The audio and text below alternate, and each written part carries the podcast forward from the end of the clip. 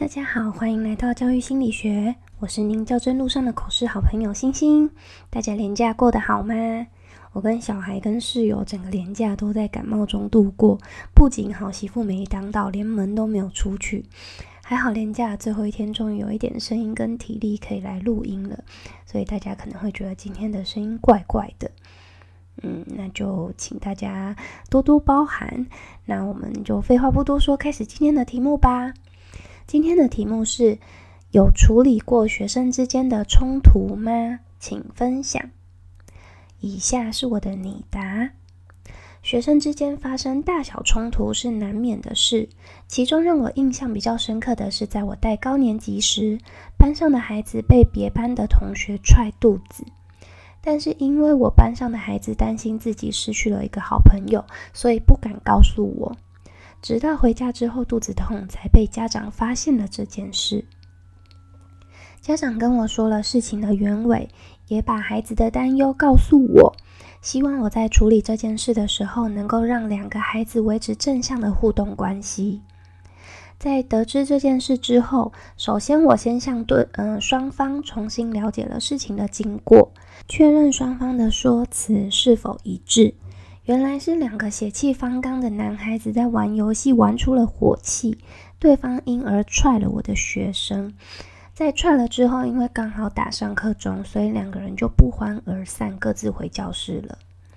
在确认双方的说辞一致之后，我询问动脚的孩子是否了解腹部有哪些器官，并告知他如果内脏出血可能会造成的影响。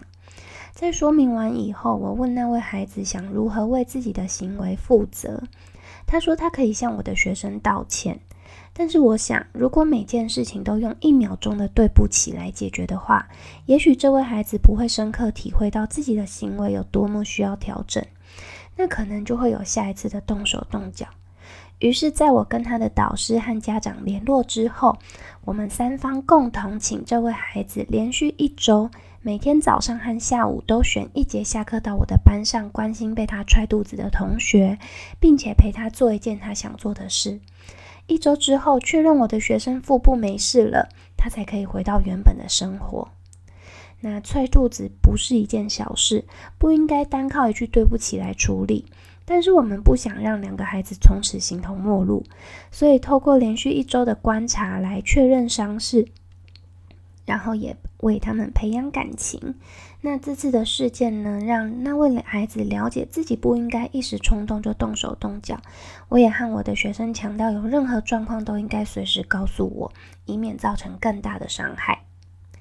在面对孩子的冲突的时候，我会跟以上的经验一样，先了解事情的原委，然后跟家长说明，讨论出适当的解决方式之后，让孩子透过一次又一次的事件，学会如何用适当的方式与他人相处。以上是我的分享，谢谢委员。那在嗯处理学生发生冲突的事件，首先一定要了解状况，然后再针对状况去进行处理。然后也一定要跟家长达成共识，这样才是比较完整的处理方式哦。